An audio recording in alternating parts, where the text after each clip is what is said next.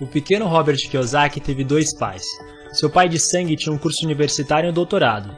O outro pai que ele adotou nem chegou a concluir o segundo grau. Ambos trabalharam muito e foram homens bem-sucedidos em suas carreiras.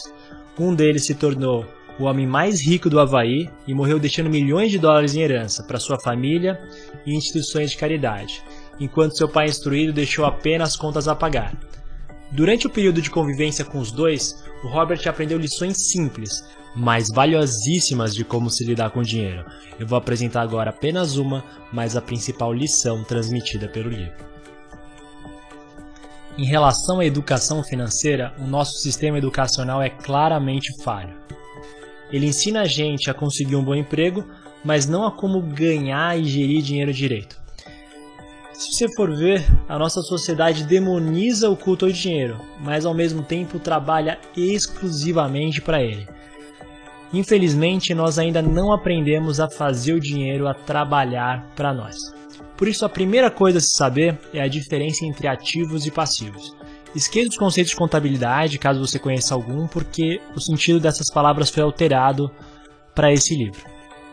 Em resumo, ativo é tudo aquilo que traz mais dinheiro para o seu bolso.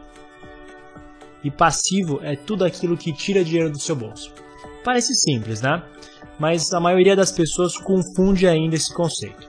Se você compra uma casa para morar, um carro zero, e acha que os dois são ativos, você está errado.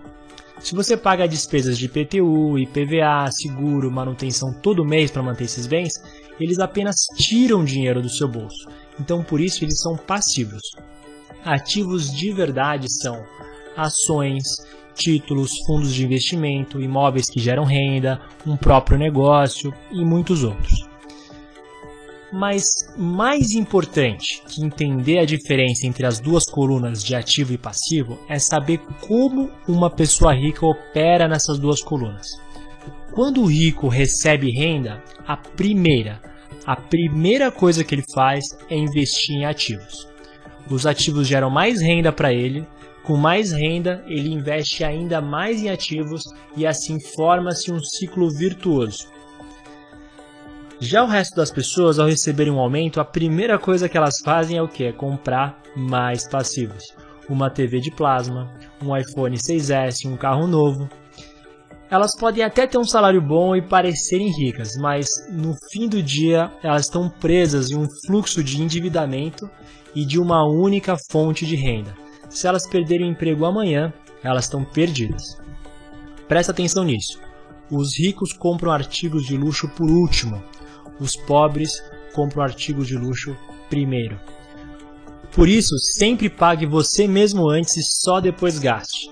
Nesse ciclo de se pagar e adquirir ativos como a primeira prioridade, você vai gerar uma grande riqueza no longo prazo ou até mesmo no curto prazo se encontrar boas oportunidades.